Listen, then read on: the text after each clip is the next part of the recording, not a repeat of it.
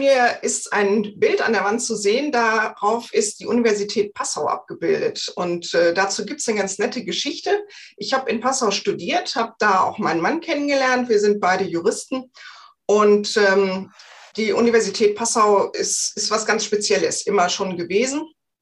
Und äh, als ich dann äh, habe da auch mein Examen gemacht und als ich wieder hier war und äh, neu in der Politik war, und äh, Henrik Hoppenstedt kennenlernte, äh, stellten wir beide fest, dass auch er an der Universität Passau studiert hat. Allerdings ein paar Jahre später als ich. Und äh, von daher haben wir da keine gemeinsamen Erinnerungen. Aber ich denke immer gerne an diese Zeit zurück. Und er hat mir bestätigt, dass auch er sich da sehr wohl gefühlt hat. Also von daher hat dieses Bild durchaus auch einen politischen Bezug, was man hinter mir sehen kann. Ja, und jetzt seid ihr beide Gast, äh, Gast im ähm, Podcast gewesen. Noch eine weitere Gemeinsamkeit. Ja, also noch mehr, was uns verbindet. Genau.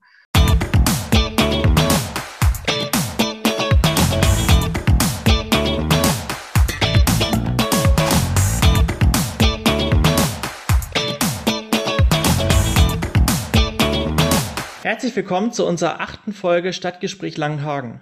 Mein Name ist Maximilian Vogt. Abonniert gerne unseren Podcast und folgt uns auf Facebook und Instagram unter @cdu Langenhagen und Jotto Langenhagen. Dort findet ihr auch weitere Informationen. Gerne könnt ihr uns auch E-Mails schreiben unter der Adresse podcast.cdu-langenhagen.de. Und äh, heute haben wir äh, Claudia Hopfe zu Gast, unsere Regionsabgeordnete. Hallo Claudia, schön, dass du da bist. Hallo Maximilian, danke für die Einladung. Ich freue mich. Ja, ich freue mich jetzt auch auf die Folge. Und ähm, wir beginnen auch mal gleich mit unserer mit unserem Gespräch und habe ich die erste Frage für dich. Wie bist du eigentlich zur Kommunalpolitik gekommen? Also du hast ja eben gesagt, dass du ja schon woanders studiert hast. Und dann, wie bist du darauf gekommen, dich hier zu engagieren? Ähm, wie viel Zeit haben wir? Das ist eine lange Geschichte. Die fängt nämlich sehr früh an. Ach, wir haben, wir haben Zeit. Das ist ein Podcast. Okay. Ähm, ja, also die Geschichte fängt sehr früh an, denn ähm, ich war noch sehr klein, als mein Vater Gemeindedirektor in einer Gemeinde im Emsland war. Gemeindedirektor, das war damals noch äh, neben äh, dem ehrenamtlichen Bürgermeister der Verwaltungschef einer Kommune. Und heute haben wir das ja in einer Hand mit einem hauptamtlichen Bürgermeister. Damals war das noch die Zweigleisigkeit. Und mein Vater war eben dieser Verwaltungschef in dieser äh, Gemeinde, die damals so 3500 Einwohner hatte.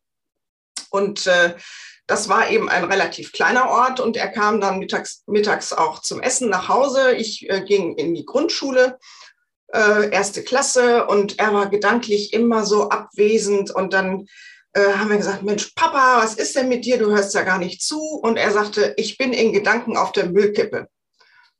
Okay, ja, also das war so ein Kontakt und abends war er oft unterwegs in den, äh, in den Ortschaften, bei den Ratssitzungen in den, Ort, in den Ortsräten und kam dann spät wieder und sagte, wir haben so heiß diskutiert und ich will unbedingt einen Kindergarten im Ort haben und ich möchte, dass, ähm, dass wir eine Apotheke und einen Arzt bekommen. Damals war das in den 70er Jahren alles noch ein bisschen äh, rarer gesät als heute in den äh, dörflichen Strukturen. Ja, und so habe ich die ersten Kontakte äh, dazu bekommen, was man eigentlich in der Kommunalpolitik äh, erreichen kann und was da so abläuft. Und das fand ich spannend, gestalten zu können, äh, wie ein Ort sich entwickelt. Das fand ich gut. Und dann sind wir Mitte der 70er Jahre nach Langenhagen gezogen. Und äh, mein Vater war dann nicht mehr Gemeindedirektor. Da gab es die Gebietsreform und ähm, dann hat er sich beruflich verändert. Aber ich hatte immer noch so ein bisschen Blut geleckt und ähm, habe dann hier an Langenhagen mein Abitur gemacht am Gymnasium und äh, bin dann, wie ich ja schon sagte, zum Studium nach Passau gegangen und äh, habe da Jura studiert mit dem Ziel, tatsächlich irgendwas in Richtung äh, Verwaltung auch zu machen. Naja, und äh, dann hat sich aber, das Leben entwickelt sich ja nicht immer so geradeaus, wie man sich das vorstellt, habe ich nach dem äh, Studium, nach dem ersten Staatsexamen direkt im Anschluss auch mein äh, Referendariat angefangen, habe auch bei der Stadtverwaltung Langenhagen tatsächlich äh, mehrere Praktika gemacht, schon während des Studium eins, Studiums eins und eins äh, während der normalen äh, Referendarzeit und auch noch, ähm, genau, und äh, meine, meine Wahlstation habe ich beim Verwaltungsgericht in Hannover gemacht und beim Landkreis Hildesheim. Also auch da der kommunale Bezug. Und das fand ich also schon damals sehr spannend. Dann habe ich allerdings ähm, in der Zwischenzeit auch vier Kinder äh, zur Welt gebracht und äh, die wollen ja auch irgendwo betreut und erzogen werden. Am Anfang war das nicht ganz so einfach, weil während des Studiums, denn in Passau gab es damals anders als heute noch keine Kinderbetreuung für Kinder von Studentinnen und Studenten. Das ist ja Gott sei Dank alles ein bisschen besser geworden. Aber ich äh, habe mich dann sehr stark auch, auch tatsächlich auf meine Familie konzentriert und bin dann über die Elternarbeit, der klassische Weg, die Elternarbeit äh, in die Kommunalpolitik gekommen. Ich bin angesprochen worden, äh, wie sieht das denn aus? Du bist doch engagiert, hast du nicht Lust mitzumachen? Ja, und dann habe ich mir das angeguckt und damals ging es tatsächlich auch ums Schwimmbad. Ähm, da hat Mirko Heuer. Die Geschichte haben wir schon mal gehört. Genau, Mirko Heuer hat mich damals äh, äh, angesprochen. Wir waren hier an derselben Grundschule aktiv. Äh, und äh, ja, und dann habe ich gesagt, ja, okay, wenn ihr meint, ihr könnt mich gebrauchen und ich kann hier was bewegen in Langenhagen, dann will ich das gerne tun. Und so bin ich äh, hier in Langenhagen in die Kommunalpolitik gekommen. Das klingt ja wirklich interessant. Und da sieht man mal, wie sich diese Wege dann so kreuzen zwischen ähm, unseren Mitgliedern hier in Langenhagen. Gut, dass ihr euch da gegenseitig so angeworben habt. Also die. Äh, ja, und ich, ich finde es auch klasse, dass, äh, dass wir so viel unterschiedliche äh, Qualitäten mitbringen. Ne? Also mein Studium äh, hilft mir natürlich an vielen Stellen, weil ich weiß, wie so eine Verwaltung auch äh, funktioniert und weil ich weiß, wie, wie, ähm, wie öffentliche ja, wie, wie öffentliches Recht quasi äh, funktioniert und dass es eben nicht vergleichbar ist mit dem, was, äh, was in der öffentlichen Wirtschaft passiert. Wenn ich ein Unternehmen äh, führe, dann muss ich das anders tun, als wenn ich eine Verwaltung führe. Und das machen sich leider nicht immer alle äh, Ratsmitglieder so klar, wenn es darum geht, äh, die, die Arbeit der Verwaltung äh, zu betrachten. Und von daher fühle ich mich da eigentlich immer auch den, der Verwaltung sehr nahe, weil ich äh, genau weiß, an welche Regeln die sich halten müssen und, und wie so ein Bescheid oder so ein Verwaltungsakt auch zustande kommt. Ja, du bist dann meistens immer diejenige in unseren Sitzungen, die dann erstmal äh, uns alles erklärt, wie das richtig zu laufen hat und äh, warum äh, manches nun mal so abläuft, wie es sich nun mal abläuft. Aber äh, da sind wir auch froh, dass wir dich haben. Na, ich hoffe, dass ich nicht zu gouvernantenhaft rüberkomme und zu, zu sehr den Oberlehrer da äh, mache. Das äh, möchte ich natürlich eigentlich nicht. Nein, aber, aber jede, jede Gruppe braucht auch einen Oberlehrer. Aber da sind wir auch froh, dass wir dich äh, im Regionsparlament haben. Da bist du ja unsere Abgeordnete und da bist du jetzt ja auch wieder eine unserer Top-Platzierten da auf der Liste bei der, bei der nächsten Wahl im September. Kannst du uns vielleicht erstmal erklären, was überhaupt das Regionsparlament ist? Weil das gibt es ja gar nicht so häufig in Deutschland, so ein Regionsparlament. Nee, das gibt es tatsächlich nur einmal. Das gibt es nur hier in Hannover äh, und ähm, das ist auch gerade das, was es tatsächlich so spannend macht denn die Region Hannover wurde vor 20 Jahren gegründet. Äh, die Idee war, ähm, Synergieeffekte zu nutzen zwischen der Landeshauptstadt Hannover und dem ehemaligen Landkreis Hannover, der sich ja wie ein Ring um die Landeshauptstadt äh, schließt. Und ähm, man hat gesagt, es gibt viele Aufgaben, die ursprünglich der Landkreis hat ähm, und die aber die Landeshauptstadt parallel als Landeshauptstadt eben auch haben kann.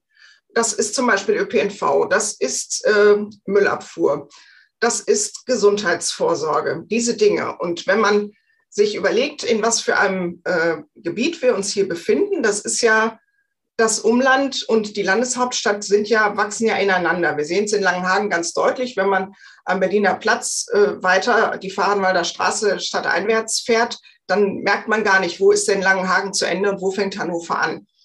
Und äh, so ähnlich ist das an vielen anderen Stellen auch in der Region.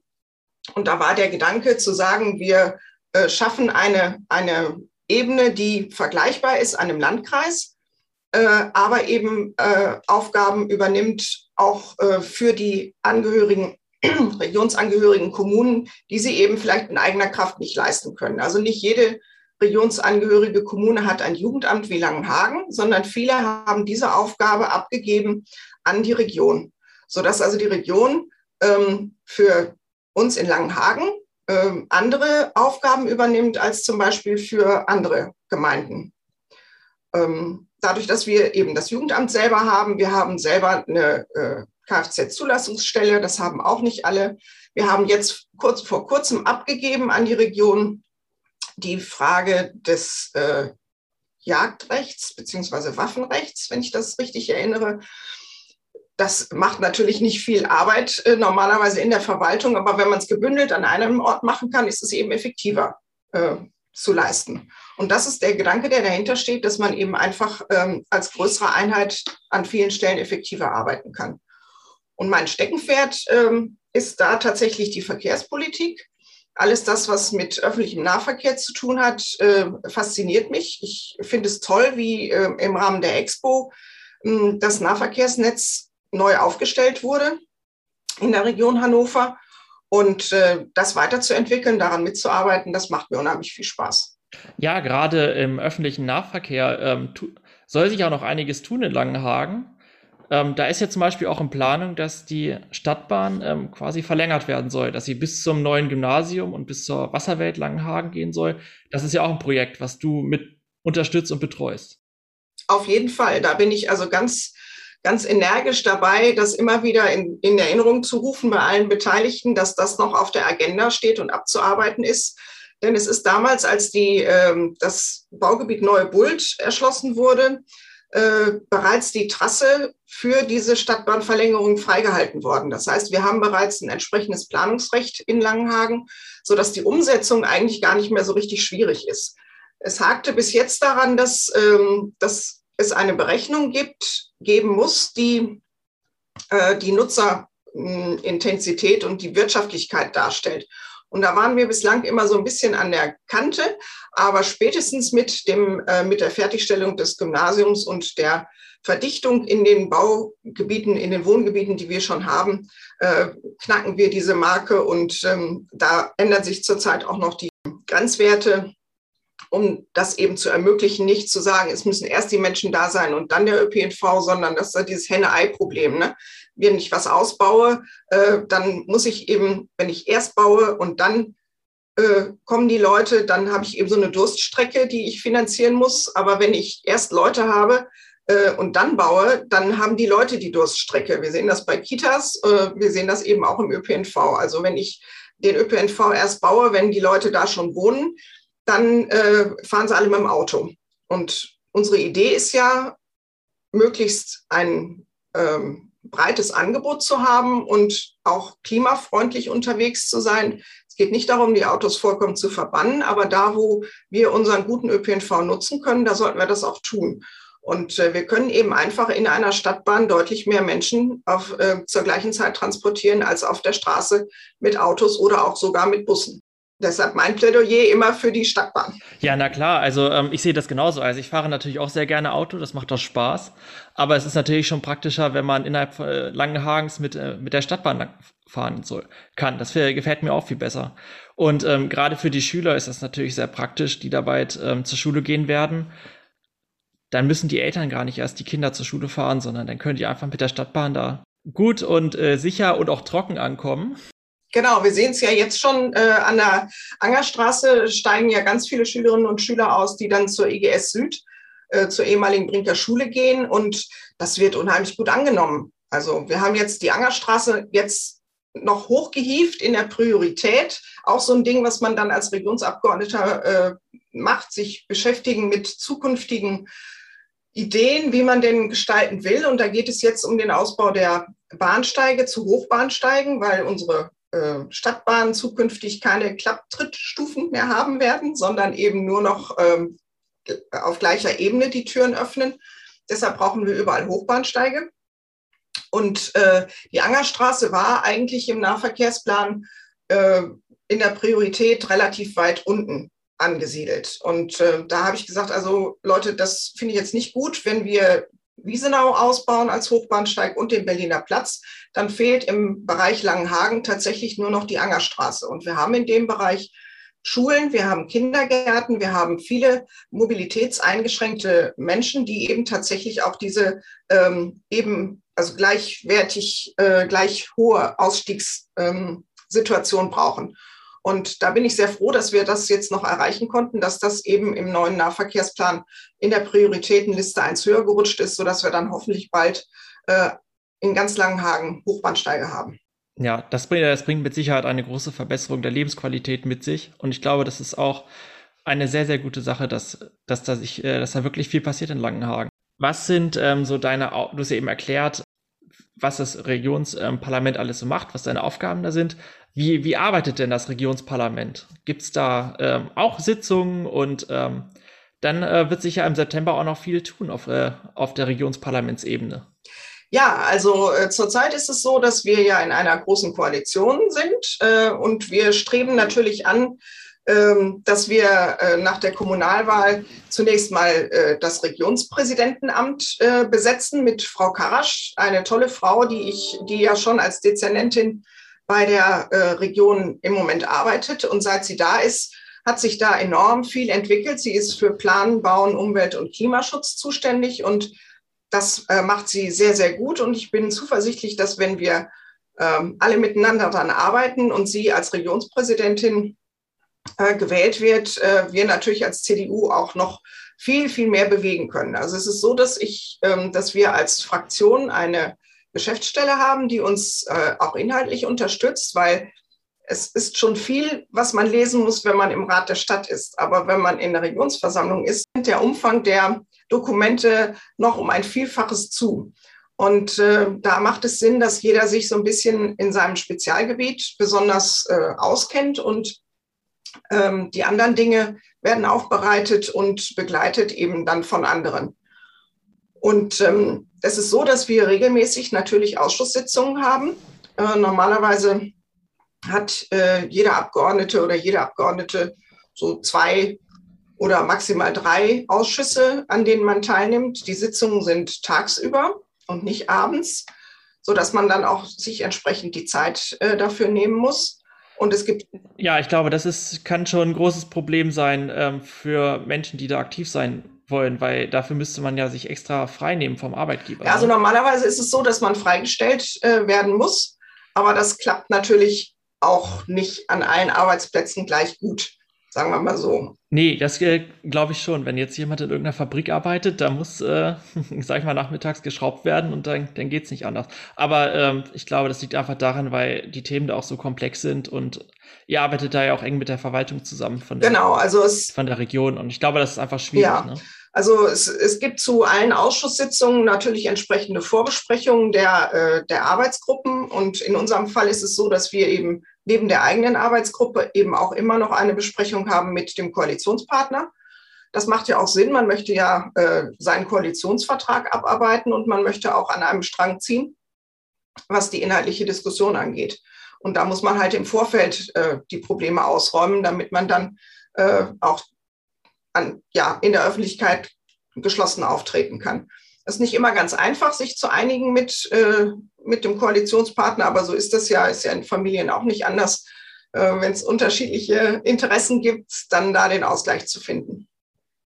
Und äh, je näher die Wahl rückt, ja, da wird es nicht unbedingt einfacher, sagen wir mal so. Das merken wir ja auch in Langenhagen, dass äh, in vielen Kommentaren oder in der Ratssitzung, in vielen Redebeiträgen schon mal das ein oder andere äh, Wahlkampfgetöse zu vernehmen ist. Ja, jetzt beginnt ja quasi für uns die spannendste Zeit des Jahres, der Wahlkampf. Aber ich bin auch froh, ehrlich gesagt, dass das äh, nicht jedes Jahr ist. Also wenn ich mir vorstelle, wir hätten das jedes Jahr, dann kämen wir gar nicht mehr zum inhaltlichen Arbeiten, glaube ich. Das stimmt, da würde sich alles nur noch um die Wiederwahlen drehen. Und ähm, ich glaube, Entscheidungen könnten dann nicht mehr gut getroffen werden, obwohl vielleicht ähm, würde das dann auch ein bisschen äh, abnehmen, weil dann die Zeit nicht mehr ganz so besonders ja, aber es, man merkt es ja jetzt schon, es werden manche äh, Entscheidungen dann auch äh, so ein bisschen geschoben. Dass, da kann sich dann der nächste Rat oder die nächste Regionsversammlung drum kümmern. Äh, wir möchten jetzt, jetzt nicht im Wahlkampf, dass das auf uns zurückfällt oder so. Also das äh, sind dann so taktische Überlegungen, die an der einen oder anderen Stelle leider, finde ich, ähm, doch manchmal zum Tragen kommen. Ich bin großer Freund oder große Freundin ähm, des inhaltlichen Arbeitens und da muss ich sagen, kann ich mich auch über Parteigrenzen hinweg ähm, miteinander austauschen und vor allen Dingen auch dann zusammenschließen, wenn es denn inhaltlich passt. Äh, muss natürlich auch immer der ideologische Hintergrund zusammenpassen, das ist schon klar.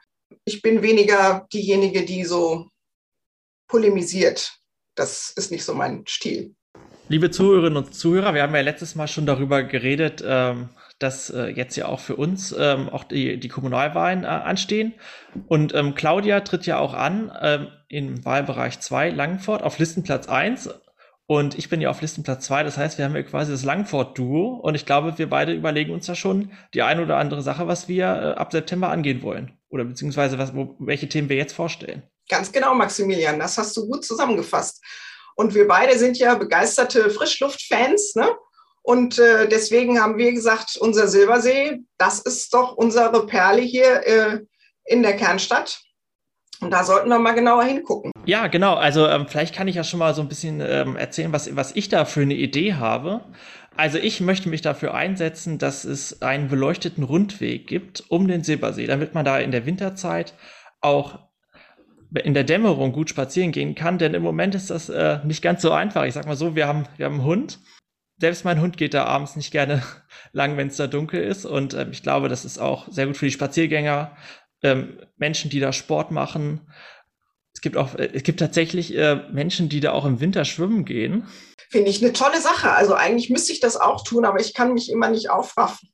Gebe ich ja offen zu. Aber ich finde das eine tolle Idee, weil gerade im Winter ist es, es wird so früh dunkel und wenn man nach der Arbeit einfach nochmal eine Runde drehen möchte, weil man eine Nase voll frische Luft braucht, finde ich, muss man sich auch sicher fühlen können. Und äh, dann, ja, es gibt da so tolle Ideen, auch die, die, die Umwelt schützen. Man sagt ja immer, äh, wenn alles so beleuchtet ist, dann ist die, äh, wird die Natur gestört. Aber es gibt auch äh, inzwischen Techniken, das äh, mit LEDs zu machen von unten, sodass also die Tiere gar nicht unbedingt gestört werden, sondern dass das äh, quasi auch mit, mit Bewegungsmeldern dann äh, funktioniert.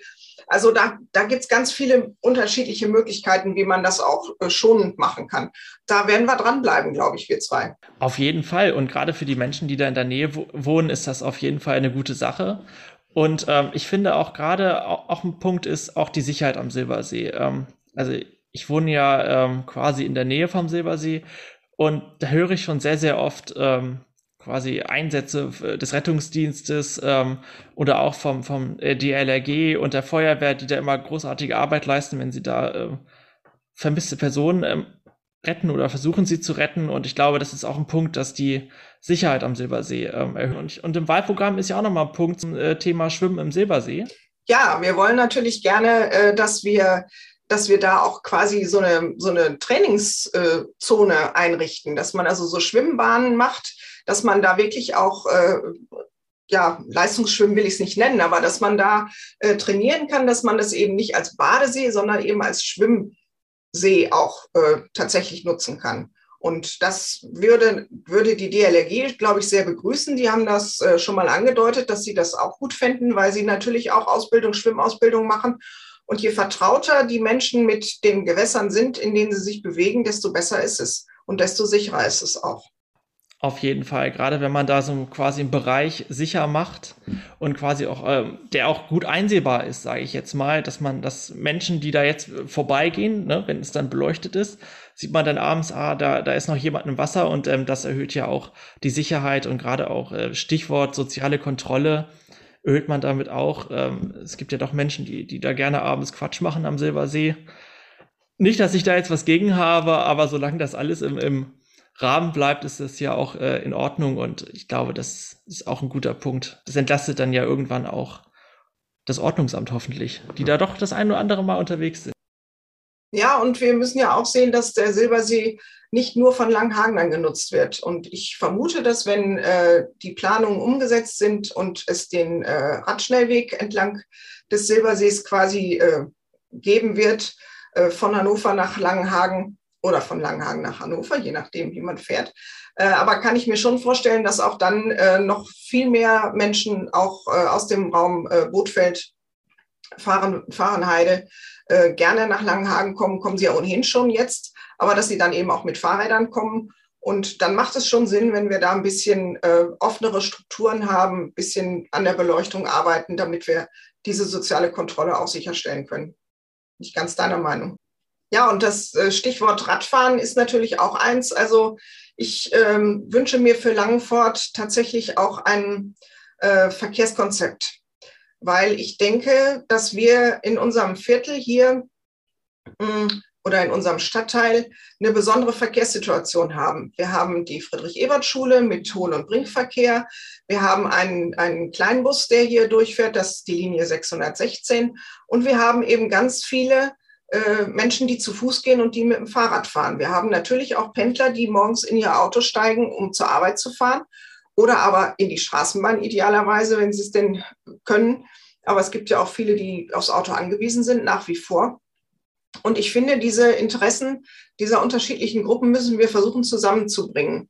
Und äh, wenn wir hier unsere Straßen, äh, die in, nicht alle in einem optimalen Zustand sind, sanieren, dann müssen wir uns vorher überlegen, wie soll denn hinterher der Verkehr auch fließen. Also das finde ich, das ist für mich auch ein ganz, ganz wichtiges Thema für die Zukunft hier. Da kann ich dich nur unterstützen. Ich finde es auch wichtig, dass man alle Verkehrsteilnehmer gleichberechtigt behandelt. Wege schafft, die äh, also zum einen Auto gut, Autos gut benutzen können, die Fahrräder gut benutzen können und auch Fußgänger. Das ist man, also man darf, man findet sich ja in jeder Verkehrssituation wieder. Man ist ja nicht nur Fahrradfahrer, nicht nur Autofahrer, sondern man ist ja Fußgänger und auch umgekehrt. Und ich glaube, da gibt es bestimmt tolle Konzepte, die wir für Langenfort benutzen können. Äh, ganz richtig. Also ich denke auch, wir müssen das äh, auch mit den Menschen machen. Wir müssen die Menschen mit einbeziehen, die hier wohnen, die, äh, die sich Gedanken machen, wo lasse ich denn mein Auto, wenn die Straße umgestaltet wird. Und ich finde es eigentlich schade, wenn ich äh, beobachte, dass äh, immer mehr dazu übergehen, ihre gesamten Vorgärten als äh, Parkplätze zu nutzen. Das fände ich auch schade, weil wir brauchen ja auch äh, das Grün und die Bäume und um unsere Luft auch entsprechend gut ähm, wieder aufbereiten zu können über Nacht. Also ich finde, wir können das nicht an den Menschen vorbei machen mit so einer Verkehrsplanung und ähm, deswegen, da möchte ich gerne dran arbeiten, auch in der nächsten Wahlperiode. Und ähm, was auch noch ein wichtiger Punkt ist, ähm, wo ich natürlich jetzt noch gerade keine fertige Idee vorstellen kann, ist quasi die, die Bürgerbeteiligung in Langenfort. Da äh, sollte sich meiner Meinung nach noch was dran ändern, weil wir sind ja ähm, als Kernstadt haben wir ja keinen Ortsrat. Und ähm, da sollte man auch Möglichkeiten finden, die Bürger mit ähm, einzubinden, gerade bei solchen Konzepten, wo es um die Mobilität geht oder äh, um andere wichtige Dinge, dass man da einfach die Meinung der Bürger ein, einholt und auch Möglichkeiten gibt, diese zu äh, mitgestalten zu lassen. Und äh, da machen wir uns noch Gedanken, äh, deswegen leider noch keine fertige Idee, aber das ist auch noch ein Punkt, äh, den wir angehen sollten. Ja, auf jeden Fall. Also unsere Idee mit äh, drei Ortsräten für die Kernstadt ist ja leider gescheitert. Das ähm, wäre sonst genauso eine Möglichkeit gewesen. Dann hätten wir für Langenfort äh, einen eigenen Ortsrat gehabt. Und ähm, das müssen wir sehen, wie wir das ersetzen können. Also da denke ich, bin ich ganz bei dir. Da müssen wir nochmal gut drüber nachdenken und da wird uns auch was einfallen, da bin ich sicher. Ja, und das können unsere Zuhörerinnen und Zuhörer dann sicher auch in einer der nächsten Podcast-Folgen hören. Wir halten euch ähm, auf dem Laufenden. Das ist eine gute Idee. Claudia, ich finde, das ist auch eben ein guter Schlusspunkt gewesen. Ich bedanke mich bei dir, dass du äh, zu Gast warst in unserem Podcast und ich glaube, dir hat es doch bestimmt auch gefallen. Ja, danke, Maximilian. Das hat ganz viel Spaß gemacht. Ich bin, bin erstaunt, wenn man so ins Erzählen kommt, dann geht die Zeit ganz schnell rum. Und äh, ja, vielleicht treffen wir uns äh, irgendwann nochmal wieder und gucken, was aus dem geworden ist, was wir uns so vorgenommen haben. Ja, das auf jeden Fall. Und ich bedanke mich auch bei unseren Zuhörerinnen und Zuhörern äh, für das Einschalten und auch fürs Dranbleiben. Und wir hören uns beim nächsten Mal. Tschüss. Tschüss.